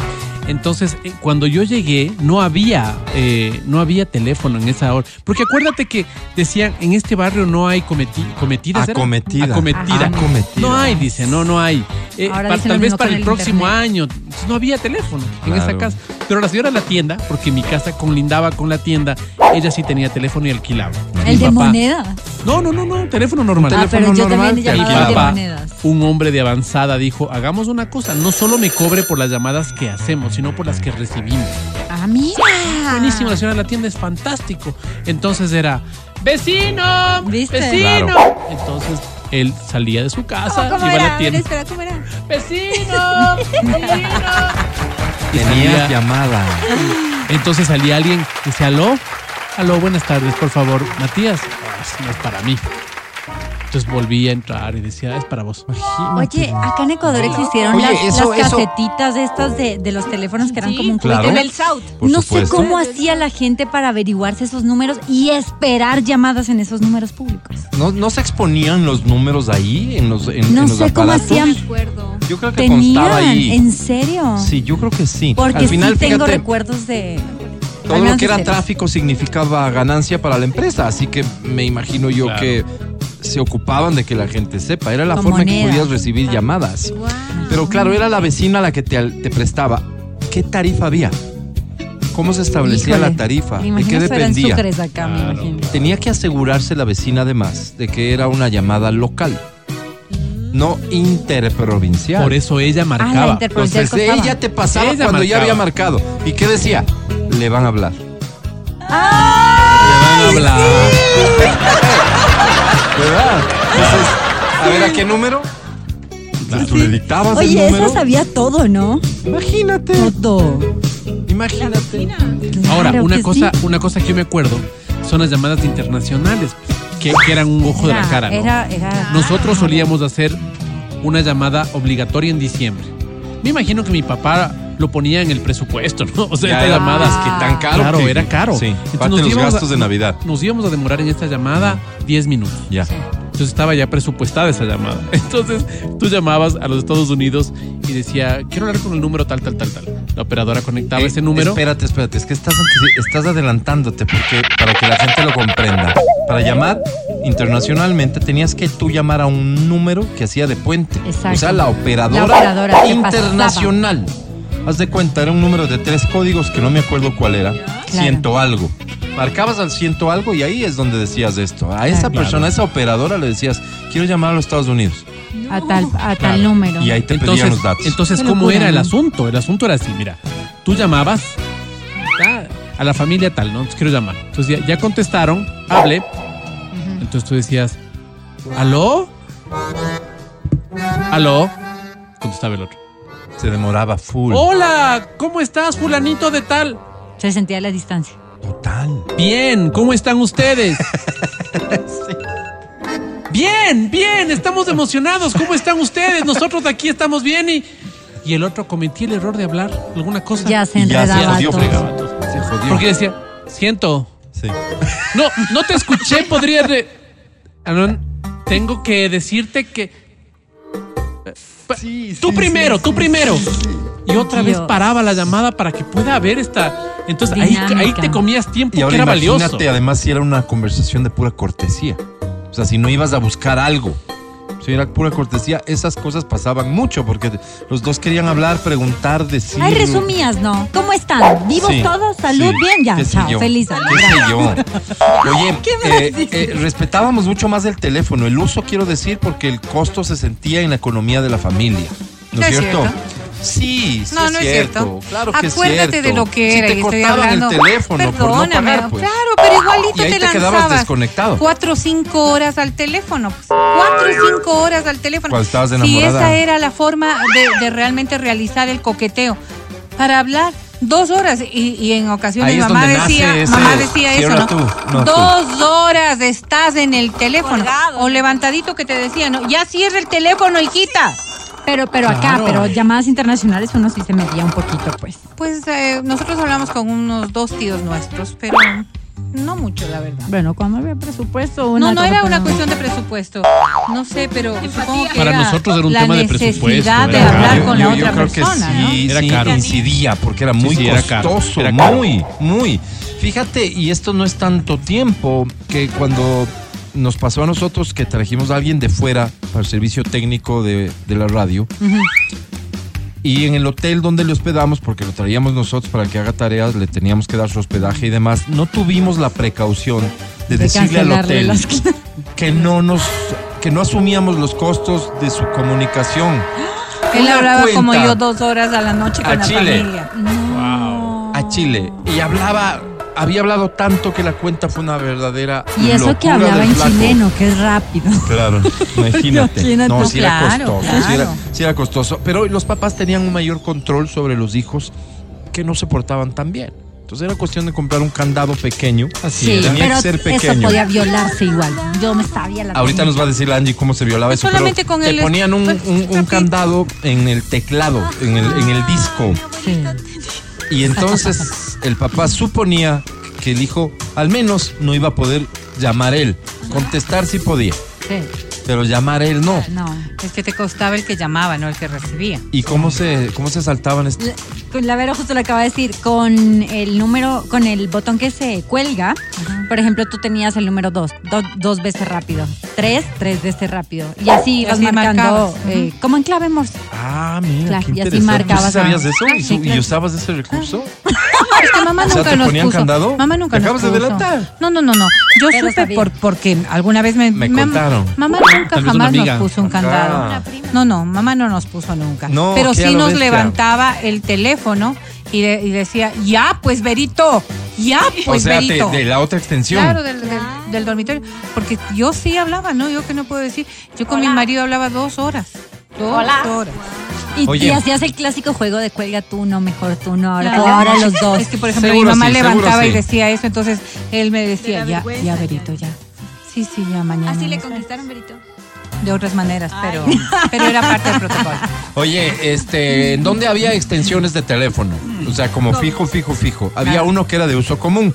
Sala, comedor, En la cocina. en la cocina. Y el otro en el cuarto de los papás. En tu Sí, casa, en tu casa había el tapete, el tejido. Claro, el tejido por la El de que cubrían el teléfono. No, no. Sí, sí, sí. Había el de Yo, abajo. yo iba a la El casa de, abajo mis sí, pero el amigos. que cubría no. Iba a la casa y todos tenían el tapete, oye. Entonces, claro, eran épocas en las que las importaciones no eran como ahora, pues. Que hay tanta variedad. Habían cinco o seis modelos de teléfono. Habían cinco o seis modelos de cómoda. Habían cinco o seis modelos de mueble para la televisión. todo. Todo, se repetía. Todo se repetía. Entonces Sí. uno decía, ah, mira. Y la- a alguien se le ocurrió pues el crochet este que hacía Claro, claro, claro. y- Sí, y sí. ponían ahí Tengo en la mente, no recuerdo que haya habido en mi casa, pero tengo en la mente No, cómo no. eran esos. Teníamos, yo hacía los, los ¿Y era tapetes, para- para pero qué? los poníamos abajo. Para Claro, abajo, no. Encima no hemos puesto Esa casa que tenía Era tapetito de crochet para, para el teléfono es la misma casa que tenía esas cositas para el baño de, de peluche y el jaboncito y el rollito, todas las cosas. Oh, la cosita, el porrito para licuadora, para el 100% cilindro de sí. gas. Pero estás hablando de clase media alta, ¿no? Porque no es que esto era Elite, clase media elite baja. al final. claro. Oye, el teléfono en principio era la bocina así tal cual. Después le inventan una cosita que seguramente era para que la voz entre mejor, para orientarle mejor. Era como... Como, Como una un- manito. Una manito así en la bocina. ¿Así? Sí. Y entonces eso ya te cubría la boca así. Claro. Ah, mira. Para asegurarse una mejor recepción Debe de tu, de voz. Yo me acuerdo una vez, entro donde el doctor de cabecera de la casa, el doctor Hugo Mora, el doctor Hugo Mora tenía su consultorio arriba del, del coliseo donde decía el Cachascán, recuérdame, por la Marín. El Coliseo Julio, Julio César César Hidalgo. Hidalgo. Entonces subías por esa calle y ahí estaba el doctor Hugo Mora. Y el doctor Huguito tenía en su teléfono esta vaina que servía para que tú puedas Claro. Ar- arrimar el hombro, para que Eso puedas arrimar lo- el hombro nosotros lo teníamos en la radio. y hacerlo manos libres. Entonces yo era, yo era fascinado, decía, qué tecnología, qué locura. Entonces el doctor necesitaba esto para... Claro, para poder para- hablar para- y seguir para ocupando las manos. Hablar Increíble. y seguir viendo el Porque bademecum, ¿cómo, ¿no? ¿cómo podías tú entonces escribir a máquina, que a nosotros sí nos enseñaron, Mm. hacerlo rápido con las dos manos. Ajá. y, y encima, seguir... ah, Pero ¿sabes no, para pues qué necesitaba el doctor Huguito? Para ver el bademecum. Entonces decía, Claro. ya te veo, ya te veo cuál es la. Entonces él utilizaba las dos manitos para ir viendo el, el Claro. libro donde estaba la, La medicación. medicación y Oye. Wow. espérate, Compañía Telefónica del. Ecuador. ¿Cuál era? Compañía. CTE. ¿Y Etel? Yetel. Andinatel cuando nació. Después. Después. Ah, después. Eh, mucho después. Yetel eh, después se divide en dos. Todavía hay tapas, pues. Todavía hay tapas de esas tapas Que dicen Yetel. Yetel. que dicen ¿Ah, sí? Yetel, estas Ah, tapas de, Eh, metal. Las líneas telefónicas todas fijas eran físicas. El cable, salía de tu casa por no sé dónde e iba a dar en el barrio a una caja. Donde había una caja. En donde iba la gente de. Yetel, ¿sí? A arreglar, O a cortar. cortar el servicio. O y yo a usar sostengo tu a servicio. oír las conversaciones. Porque Oh, era cuestión- ellos traían, ellos traían una especie de, teléfono audífono, porque Ajá. era una forma rara. Y era cuestión de conectar los cablecitos. No diga. Y podían oír perfectamente porque te enganchabas. Era es que como a veces, por ejemplo, fíjense, y yo no quiero decir nada, pero ya Las cuántas mujeres personas estarán y cuántas habrán pasado. Pero los señores del Yetel, por ejemplo, estaban ahí y tú levantabas el teléfono de pronto y oías la conversación. Por eso además se cruzaban las líneas, porque todos estaban estaban tan cerquita una, una línea de la otra que, Cierto, por ejemplo, a ver, tú levantabas la- el teléfono y estaba, ay no mamita, le cuento que no sé qué. Aló. Se cruzó Y la otra le decía, ¿qué me dijiste? verdad. señora, cuelgue, por Es verdad. Se Cruza cruzaban de las línea. líneas. llamar a mi mamá. Cuelgue usted, señora. 100%. Yo Pero ya este es estoy mi hablando, teléfono, si señora, yo estoy con cuelgue mi usted. teléfono. ¿Qué si yo le llamé a mi hija, vez señora? Se cruzaron las líneas. Caramba, qué impertinencia. Por favor, cuelguen. ¿Ustedes se Claro, acuerdan te que detectan una escuchando. forma de perjuicio al usuario, al Estado, a todos de los que puenteaban las líneas? Era esto. Claro. O sea, puentear la línea era hacer uso de Significaba una usada. línea, ¿no es cierto? Usar una línea que no era tuya y utilizarla para llamadas internacionales, Eso, y eso para lo lo, hacían. que quieras. Yo no quiero ofender a nadie. Muchos de los trabajadores del Yetel, Y les pagabas para eso. porque además, sabía. porque además Loco. tú tú ibas y, y denunciabas. Yo no he llamado si no tengo a nadie en Sydney, Australia, señora. Claro, pero aquí estaba. Y ahí le está encont- el y registro sabes- de las llamadas que tenías Y que ir a hacer encontrabas- fila del carajo a pedir, deme el registro de las llamadas. Y le encontrabas a una señora al lado del cajetín con el técnico, hablando así de Australia, en la calle. Sí, sí, sí. Entonces él te permitía no. conectar. Y claro, no, no, no levantaba sospecha, pues la señora de ser una cliente que está reclamando alguna No, no cosa. había estaba forma. hablando Claro. con la hija en Exactamente, sí. loco. Eso sí, Sí, sí, de ese tipo de, de ese noticia tipo de para cosas. Pero, Ahora, hablando de los modelos de teléfonos, nos trajeron, o traería mamá, no me acuerdo, un teléfono que eh, ya era paradito.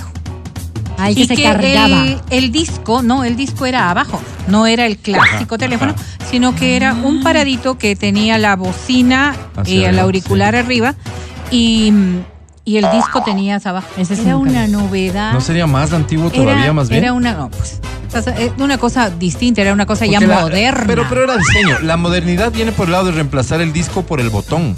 Por el botón sí, llama Tenía la mucho misma después. forma, pero ya era teclado. Mi tía Claro, eso tiene ya ese eso que eran de digitales. Claro, todavía. sí. Claro, pero eso ya era muy moderno. lucecitas hasta para ver si marcaste bien el número, ¿no? Exactamente, ya, claro, luego no, ya. eso ya era digital. Imagínate, No, y cuando llega el inalámbrico, de verdad inalámbrico. Claro. Oh, eso sí Pero era tenía, ya. tenía un, un margencito, ¿no? En el que Pero además se ibas al patio Obvio. Se a cruzaban. recoger la ropa y ya chao. Se cruzaba.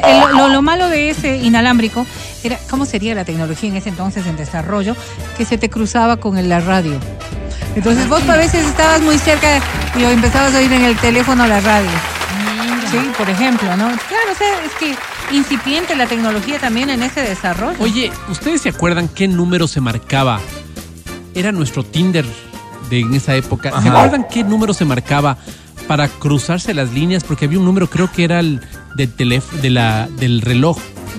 Entonces tú podías pedir la hora a través de Ah, un sí, ciento claro. algo. Y ahí es Sí, donde 109, estaban otras 103. personas y te conocías con Y todos esas se conocían. personas. Pues, dices, por favor, dame tu número, dame tu Hola. número. Y había un montón de gente Ajá. ahí. ¿Es en serio? Y daban Sí, sus números sí. y se hacían Pero era un error del sistema. Tú.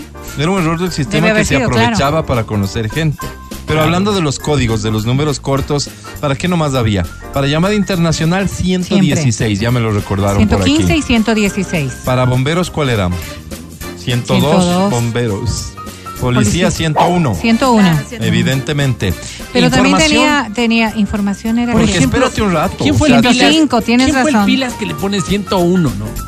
Me están matando y hasta que la rueda esa vuelva del cero. Debió haber sido 1-1-1. 1-1-1, rápido, tuk, tuk, tuk, rápido. Claro, tienes razón. marcabas el tuk, tuk, tuk, tuk, tuk, tuk, 104 información. A ver, 104 era información. 103 era la hora.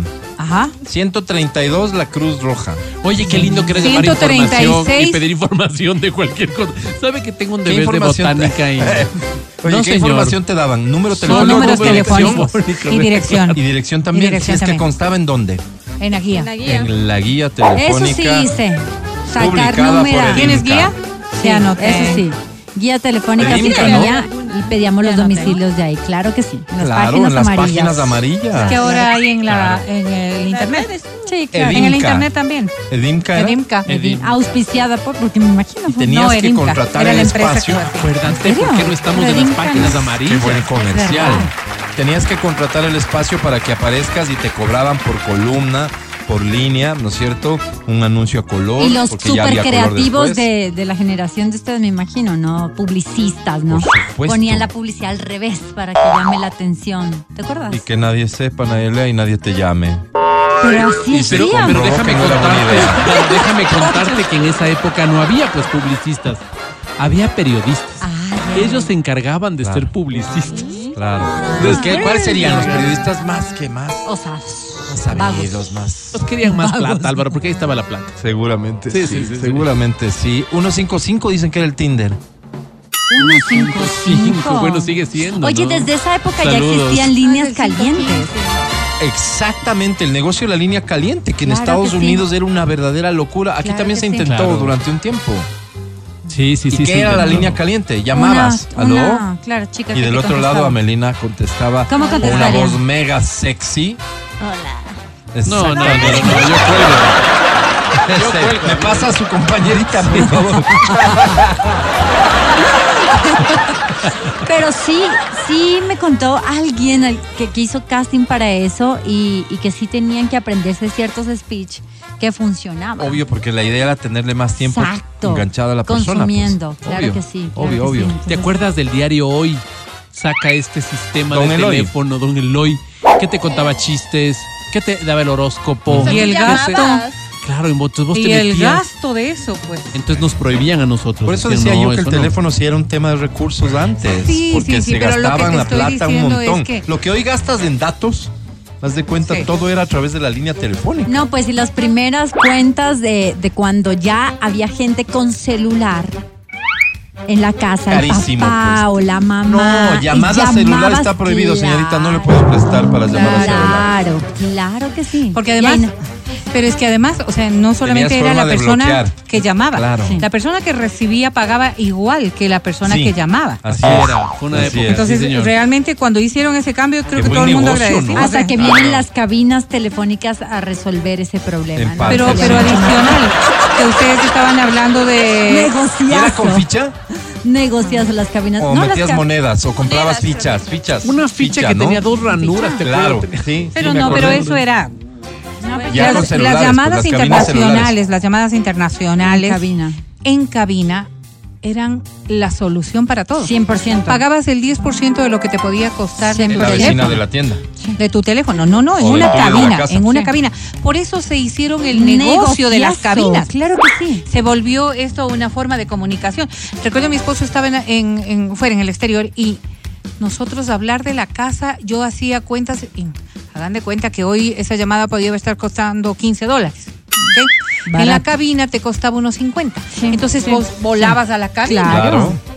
Esa sí fue, ese sí fue un giro de negocio muy Y, importante y, después, que duró algún tiempo. Claro, duró algún tiempo las cabinas y después como ya el, el tema del internet empezó a funcionar bien, entonces claro, las primeras computadoras de veres yo hacía, claro, hasta deberes de la U hacía yo en estas cabinas, me salía más barato. Oye, el tema de también internet y utilizamos de el teléfono y para conquistar y dedicar canciones. Sí, claro. Entonces, esto, esto era Claro. importante porque tú llamabas, ¿no es cierto? ¿Aló? Y te Y soltaban. pasaban dos o tres segundos para que el teléfono llegue a la grabadora que le tenías lista, puesto play y en pausa para Ajá. solo soltar y la borrado pausa. el, ¿No es el cierto? Exa FM, borrado. Y No, no, tenías, está. para esto antes tenías que haber llamado a la radio a, A grabar. pedir, Aló. por favor, ¿puedes poner tal canción Sin el mensaje. para grabar? Claro. Ya el código era, para grabar era, no le pongas el nombre de la estación, Pero a veces pasa. ¿no? Siempre te ponían, ¡Aló! siempre te ponían. oye, por favor. ¡Aló! Oye, por favor, es de valientes. No, no, no, no, es, aló y de una. ¿Cuál era la señal de que sí había chance? Se quedaba oyendo. Sí. Entonces vos eh, pasaba unos 15 segundos, volvías a oír, no te Sí, había cerrado, sí. Porque cuando cerraban ya sonaba pi, pi, pi, pi. Seguía. Y lo que era peor desde el otro lado. Contestas, ¿no? Aló, tu mamá, más allá. Y ya empiezan a ponerte. ¿Quién es? Sí. Ah, hola, Rocío. Y seguías oyendo la canción. Para ver de qué se trata, porque si tú Ah, vos te-. Claro, porque vos coges el teléfono y te quedas como, ¿quién es? ¿Quién te está Claro. llamando? A ver, Vero, O sea, ¿cuál fue la primera canción que te dedican por teléfono? Uy, no, ya no me acuerdo.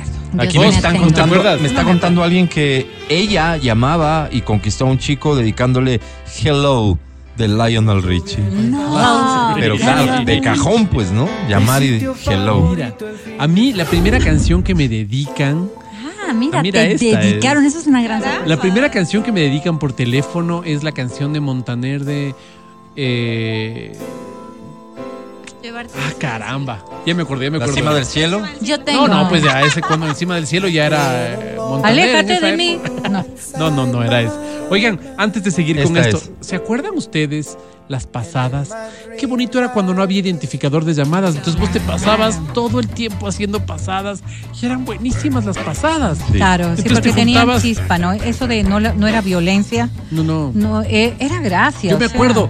Buenas tardes, por favor, está Martín. No está equivocado. Disculpe, por favor. Pasaban dos horas. Buenas tardes, por favor, Martín. No, no está equivocado, señor. Mil disculpas, por favor. Ah, llamabas ya a la madrugada. Buenos días. ¿Qué pasa? ¿Sí quién es? Buenas, soy Martín. Alguien preguntó por mí. Pero te voy a decir, antes nosotros teníamos cultura, educación. Porque vos no cogías el teléfono y, aló, no. Aló, buenos días. Y en muchos casos, familia Rosero, buenos días. Porque así nos enseñaban, pues. Claro, ¿No claro. es cierto? Y cosas como es. Y aunque se hayan equivocado, la persona que se equivocaba, no es que tú le decías, está Martín, y la otra persona te decía, no, está equivocado, y te lanzaban el teléfono, como ahora ocurre, Claro. sino que te decían, mil disculpas, me equivoqué de Claro, número". claro. O sea, todas esas cosas Por eso es que te chocaba cuando llamabas a Guayaquil, porque en Guayaquil decían, de parte. Y vos decías, ¿cómo de parte? ¿De parte de quién? Demórate un poquito más, ¿de parte de quién? Entonces decía, de Matías, por favor. O cuando decían, buenas. Claro, o sea, no, pues aquí, buenos días. No, el problema en realidad era cuando contestaba el teléfono Los la abuelita que ya no oía bien Ay, y te tocaba gritar. sí, Claro. Y ella gritaba, tú gritabas y era todo un escándalo. Oye, oye, me acuerdo, me acuerdo a mi tía peleando. Mi tía Cochita peleando en el teléfono, muerta de las iras peleando. A mí me respeta, señorita. Usted no sabe quién es. Yo digo, ¿con quién estás peleando? no, la se cierra el teléfono. Llama otra vez. Digo, ¿con quién estás? Y estaba peleando con la operadora de Andinatel. Que decía, Andinatel informa, o no sé, le informa. Y ella decía, pero le estoy pidiendo esto. Y seguía la grabadora hablándonos. No. Y ella muerta de las iras y Sí. volvía a colgar. Yo le voy a volver a llamar. Y otra Oye, vez. las llamadas que luego se convirtieron en terror, pero iniciaron siendo románticas, era la llamada del silencio. pues. Ah, Solo ya. llamabas a escuchar la voz. El loco Hugo. Claro. Tengo Qué la miedo, historia del loco. Hugo. Ese era, eso ya era de terror.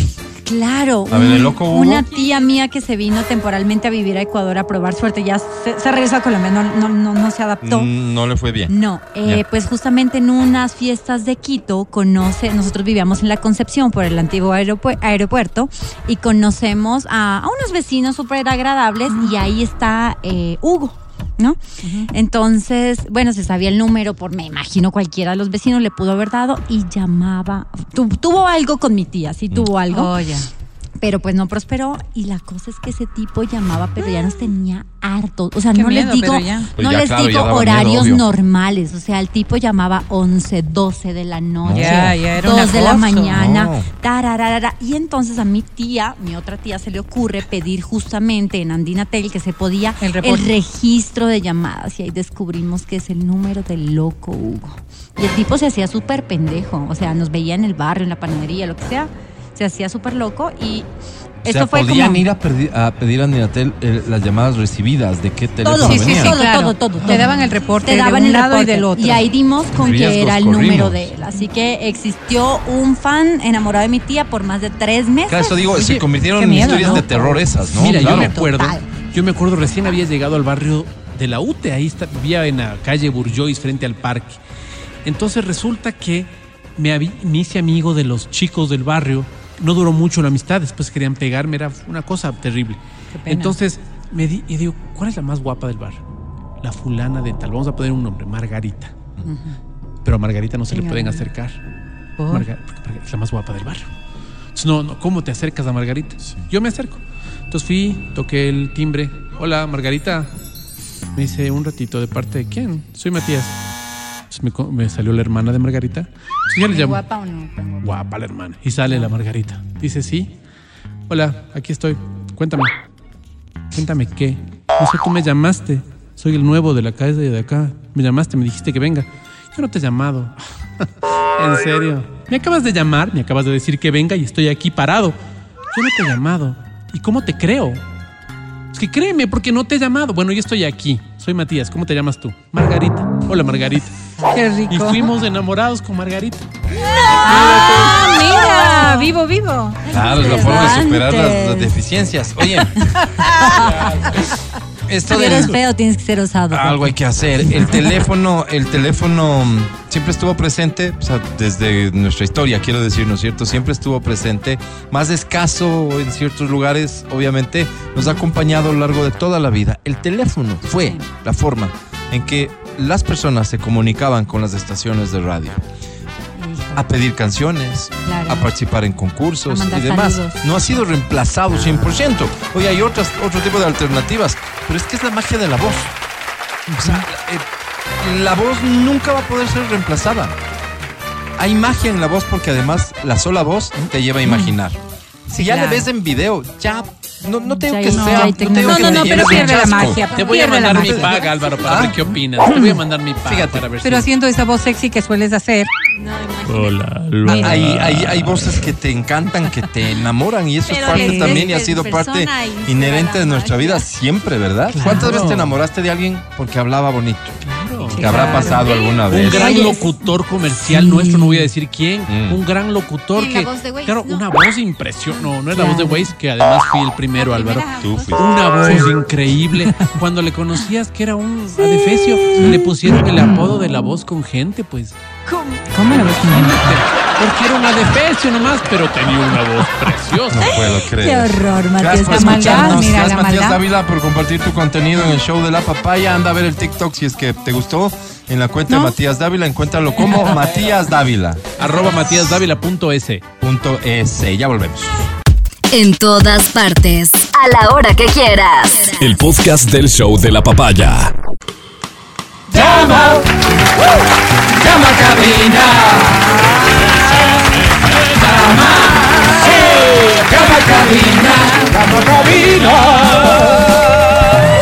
Ya te anuncié los premios, sí, ¿verdad? Déjame habilitar las líneas telefónicas de cabina. Eh, el señor del Yetel que me ayude con el 2523-290.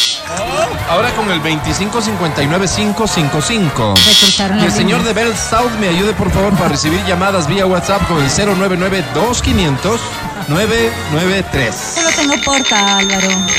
Está bien, entonces me marcas, te va a costar un poco más, pero vale la pena porque te llevas un super premio. Sí, porque a esta hora, fuera del horario habitual, lo sé. Lo importante es que da inicio en...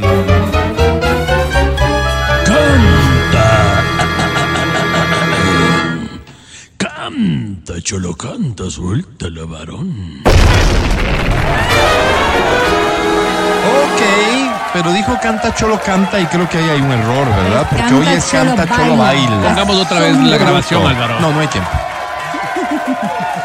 Prepárate para cantar y bailar y llevarte premios con esta que dice. Que dice así, Amelina, ¿me concedes esta pieza? ¡Ay! Hey, hey, hey. Mi canción favorita. No te emociones tanto, Amelina, baila más tranquila, por favor. No, hasta abajo no. Ay, ay, ay. Está un medardo. Alma bendita, Álvaro. Pero quedan como 20 hijos. Solo tú, Así se llama. Solo, solo. bajo el cielo. ¿Cómo dice? Me recuerdas que la vida es solo un vuelo. ¿Qué más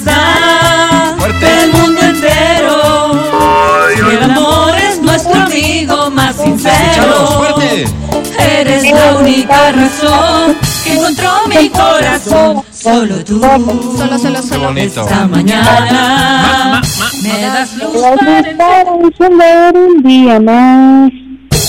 Para, Solo tú, Sigue. frente a frente. Frente a frente. Entre todos, aunque estemos con la gente. Eso. Entre ellos nos movemos. Ajá. Les hablamos aunque no los entendemos. Nos saludan al pasar. Sí. Como el sol saluda al mar. Solo tú. Solo, solo, solo. Esta tarde me das luz para encender un día más. Un aplauso fuerte para ella, por favor. Bravo, qué bonito. Sentimos muy orgullosos de, de ti, de tu talento. ¿Cómo te llamas? Laura, Laura, bienvenida. ¿Cuál es tu apellido, Lau? Laura no está. No me dejaron escucharte. ¿Perdón? Laura, ¿tu apellido?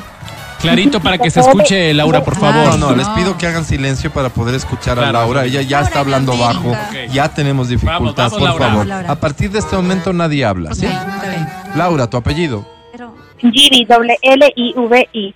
es que sí Doble está Doble L I V I. Gibi. Gibi. Gibi. Ajá, ¿De dónde eres, Laura? de Machachi, De Machachi. ¿Cuántos años tienes, Lau? Linda ciudad, Álvaro. 29. 29 años. ¿Y a qué te dedicas? Ahorita estoy haciendo una tesis de una maestría. Oye, ¿y No, de qué se no. trata? ¿En qué la maestría? Es de la influencia de los trolls en la democracia juvenil. O sea, en la nada, democracia digamos. ¿no? juvenil, la influencia cosa, de los Álvaro. trolls. Oye, Cualquier qué cosa. interesante. Yo quiero... Ese es el tema de la maestría, pero ¿qué estás estudiando en la maestría? Comunicación política. A cualquier Ah, cosa. ¿Por qué no estudiaste medicina? ¿Por qué no estudias ¿Qué te arquitectura? Lo que sirva. Oye, perdóname, perdóname, sé que estás trabajando en ello, pero ¿qué, qué, qué conclusión tienes a priori? A ver, ¿qué conclusión tengo ahorita? Solo sé que los trolls es una manipulación para toda la sociedad y se dejan influenciar por el tema de entretenimiento, no porque se presenten propuestas. dicho, Álvaro? ¿Qué te he dicho? Laura, Ya, yo no extraordinario nada. trabajo. ¿Qué te he Creo que va a ser un gran aporte el que le vas a Sí, dejar a las ojalá, personas ¿no? Yo te dije que, lo mismo sin que accedan nada. a este documento. ¿Cuándo piensas terminar la, la tesis? Tengo que terminar hasta la próxima semana. No, Ay, difícil. no. ¿Sabes qué? difícil. ¿Sabes qué? ¿Sabes qué? Retírate. Mejor colguemos y dedícate, No, mamita, no, porque es no, grave. no. Es difícil, es grave. No, Vero, ya no, no. Tal vez sea complicado para ti, no para Lau. Lau necesita más bien un momento de esparcimiento, por eso está acá. Laura. ¿y de qué manera nosotros podríamos estimular para que sigas haciendo tu trabajo bien? ¿Qué premio buscas? Con una entrada a Maná. A Maná. Permíteme apunto aquí. Voy a poner entrada a Maná, aporte, tesis. Yo me entiendo, ¿sí? Yo me entiendo. Aporte, tesis, Tesis Troles. Troll. ¿Te estás escribiendo en caligrafía? política, Machachi. mañana, país, mejor, sociedad, unidos. Slash Sin Alvarado. Machachi. Adelante. María Paula. Pokémon. ¿Cómo, Álvaro? No, está bien, dijo. Adelante, María Paula. Ese es como un eslogan aparte. Pokémon. ¿Cómo? Ya. ¿Por qué? Ok, ahora sí, te voy a presentar a la academia, mi querida Laura Suerte. ¿Oíste? Tienes seis puntos extra, acuérdate. Academia, Lau.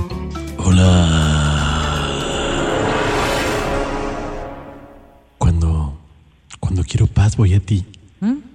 Cuando quiero amor voy a ti. Cuando quiero pasión extrema, cochina, inmoral, ¿por qué no? Voy a ti. ¿A dónde ¿Sabes por qué, Laura? Laura? A Machachi. Porque siempre, porque siempre voy a ti. A ti. Qué rico grosero la guagua de 29 años viernes. ¡Guagua! ¡Ay, Berito! Ay, Berito. Mi querida Laura. Casi vomito. Qué grosero, Digo, que viva Quito, ¿no? Con el nuevo Boulevard de la Chiris. Que viva. Que viva el nuevo Boulevard de la ¡Que City. viva Álvaro! Muy bien.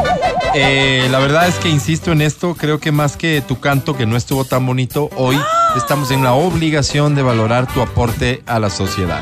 Así es, así es, mi querida Laura, y con esa valoración, sobre 10 tú tienes. Más seis, ¿no? Suerte.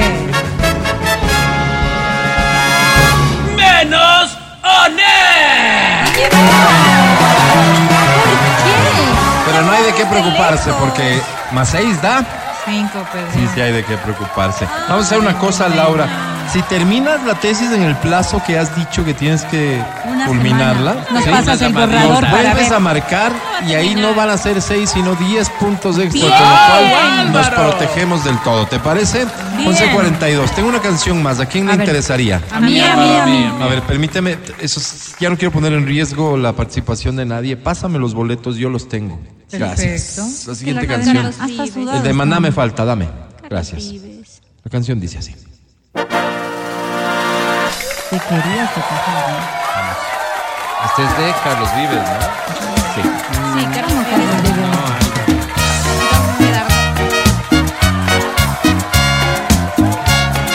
Aquí está Williamson. Nunca pensé llorar top 3 de las canciones del año. Las pistas de baile de Europa Occidental.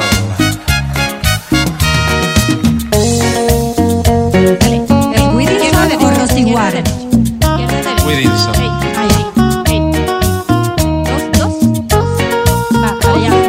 Si yo me dejo el cabello largo, me vería como Williamson. Estoy tentado. Ya, pero ¿cuándo empieza? Pues Bailas, baila y ya verás. Bueno, bueno. Porque cantar no sabe. Estoy llorando. No lo puedo creer, no lo puedo creer. No. Nunca pensé ¿Cómo dice? a llorar. Menos por un amor, menos por un amor. No. Ay, ay, ay, me duele el corazón. Nunca pensé. Menos por un amor, menos por un amor, no. Ay, ay, ay, me duele el corazón. Ay, ay, ay, me duele el corazón. Ay, ay, ay, me duele por tu amor. Ay, ay, ay, me duele por tu amor. Muchas gracias. Chico y su ¿Cómo me demuestras que no eres Williamson? Sí. ¿Dónde estás? Eh, porque te estoy llamando desde Riobamba, mis estimados chicos. Por favor, utiliza el localizador que tenemos de GPS y confírmame, ¿está en Riobamba? Sí, Álvaro, está en Rebamba. Bien, bienvenido. ¿Cómo te llamas? Eh, qué gusto Álvaro, mi nombre es Santiago Vega, un saludo para ustedes, un programa realmente genial. Qué Oye, y bella. el tema de hoy, nos muchos recuerdos, ¿ah? Muchos recuerdos realmente. ¿Cuántas travesuras habrás hecho Era por teléfono, Santiago? Porque hablar. Tienes voz de traviesón, Santiago. ¿Cuántos años tienes? Bueno, te cuento que soy de la edad media eh, por la que vamos Álvaro, voy a eso de los 46. 46, Ah, mira, sí. viejo. Me llevas apenas dos años. Muy bien. Mi querido Santiago, casado, soltero. Ah, casado. Ah, siento Casado. mucho. ¿Cómo se llama tu señora Santiago. esposa? María Cristina Novillo. Te casaron, ¿no? Te casaron como a puerco, ¿no? Qué pena. Qué pena, Santiago. Al contrario, fíjate tú. Está feliz. Sí, la bendición que obtuvo. Y, y- y para que lo demuestres ante estos rumores que sé que, que sé que existen allá en Riobamba y acá en Quito han llegado y por eso Matías los conoce. Quisiera pedirte, Santiago, que hoy grabemos un mensaje muy bonito para, para María Cristina, en donde le expresas tu renovado amor y tu renovado compromiso por honrar esta relación Tan para siempre ¿De y hasta el último de tus días, porque primero muerto antes que traicionarla. Santiago, te escuchamos. Grabamos mensaje de Santi. Grabando Eh. mensaje de rehén a carcelera en 5, 4, 3, 2, 1, grabando. Santi. María Cristina, pues eh, a través de este medio de la Exa FM, quiero ratificarte mi amor. Eh, vivimos cinco años, pero en el próximo 2, eh, diecio- eh, perdón, en el próximo 2 de febrero cumplimos un año de casados. Eh, como tal, eh, nos casamos hace un año atrás y quiero expresarte mi amor poniendo como cómplices a, a los chicos de la papaya. Bien, bien. ¿Hasta ahí sería? Sí, sí, hasta ahí nomás. Ya. ¿ya ¿Para qué? No, un cierre, un cierre. Ya, ya aquí le editamos, no te preocupes, pero un cierre bonito, alguna cosa así como que nos dé paso para dejar una linda canción. Y por cierto, dime qué canción es la que representa tu relación con María Cristina. Te escuchamos del cierre primero, Santiago. Ah, pues bueno, María Cristina, nuevamente. Espérate, Santiago, eh, perdón, perdón, no, no estaban grabando. Se concentran, por favor, muchachos. Vamos, vamos. a grabar, sí, es del cierre lo que vamos a Gracias. Ya se acaba, Santi, ya se dale. acaba, vamos. Ya, María Cristina, pues te entrego mi corazón a través de, de estas ondas radiales. eh, confesarte que te amo y te quiero con toda mi alma y que agradezco al Creador por haberte puesto en mi camino. Santi, perdóname, cierren la ventana, no sean brutos. Bueno, pero ya, ya, sí le La puedo editar. última algo. partecita solo para editar y mi recomendación cuando te refieres a la radio a través de ondas son hertzianas, ondas hertzianas, por favor. Con esa corrección nada más rapidito, dale Santi. Vamos.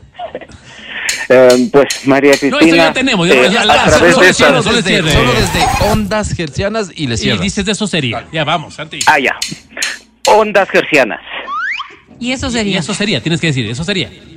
Ah, ondas gercianas y eso sería. ¿Sabes qué? Regálame un te amo para ponerle en alguna parte aquí.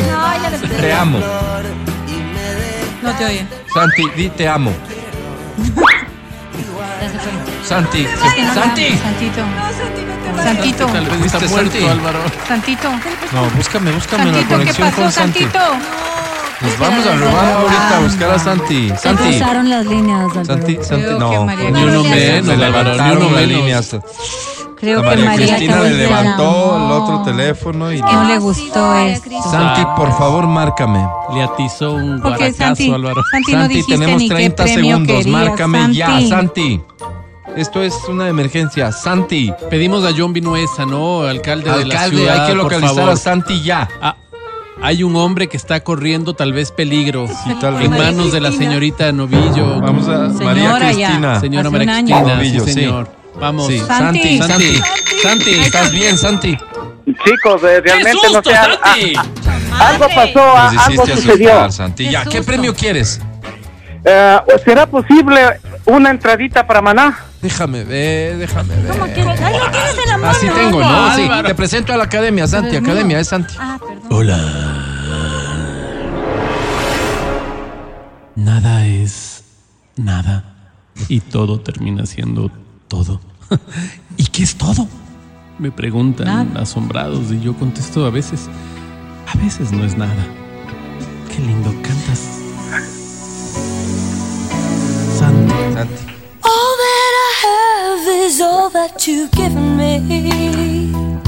Mi querido Santi. ¡Me la pela! Eso Digo, sí cuando vaya a Ruamba unas bielas, pues Santi. Cuando vaya, ¿qué? Ruamba, Álvaro, unas bielas. Mi querido Santi, me encantó tu participación. Soy también. malazo para dar malas noticias. Me gustó mucho lo que hiciste. Pero estuvo bien. Te auguro lo mejor con María Cristina siempre. Esta es tu casa. Llama cuando No tú quieras. vuelta. Vamos, sobre 10 tienes, Santi. ¿Perdió? ¡Sí, no! ¿Qué dijo? Espérate, cero. ¿Más seis? Así nos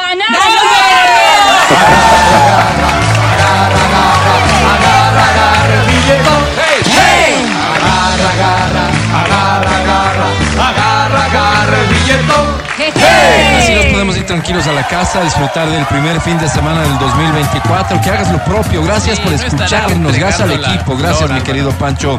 Gracias, Vale. Gracias, Samajo en las redes sociales de Exa FM Ecuador. Y a Feli en Democracia TV. Muchísimas gracias. Don Matías Dávila. Hasta el día lunes. Amigo querido, muchísimas gracias a ti, a las personas que gentilmente nos han escuchado. Nos vemos el día lunes. Chau, chau. Chao. Angie Parra. Hasta el día lunes. Que estés Hasta muy bien. el día lunes, gente linda, disfruten este fin de semana. Y hoy solo hoy, no tengo frase, les doy permiso a que se coman la rosca de Reyes.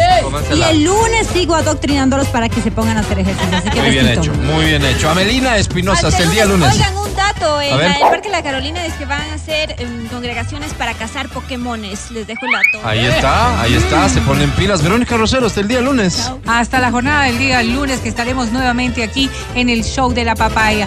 Feliz fin de semana, pásenla bien y en familia. Berito. Oye, hay, eh, hay una noticia que me imagino ha alarmado a todos las que la han conocido y tiene que ver con la alerta sobre dos productos contaminados con plomo. Sí, ¿cuál es? Ya no me alcanzó el tiempo para hablar de esto y hablamos de lunes. Por si acaso este fin de semana no comas nada. No, pero, pero además porque en la tarde de hoy se va a dar a conocer otros productos. Ah, en bueno, entonces esperemos la noticia prensa, completa mejor. El lunes hablamos de esto. Gracias por Muy bien. escucharnos. Ya viene Edwin Ernesto Terán con Reconexión en Nexa. De hecho, ya está aquí. Con su permiso, soy Álvaro Rosero. Chao, bye. Chau, chau.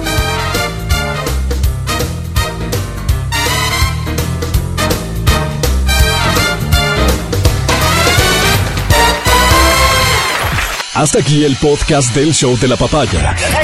No olvides seguirnos y habilitar las notificaciones para que no te pierdas nuestro siguiente programa.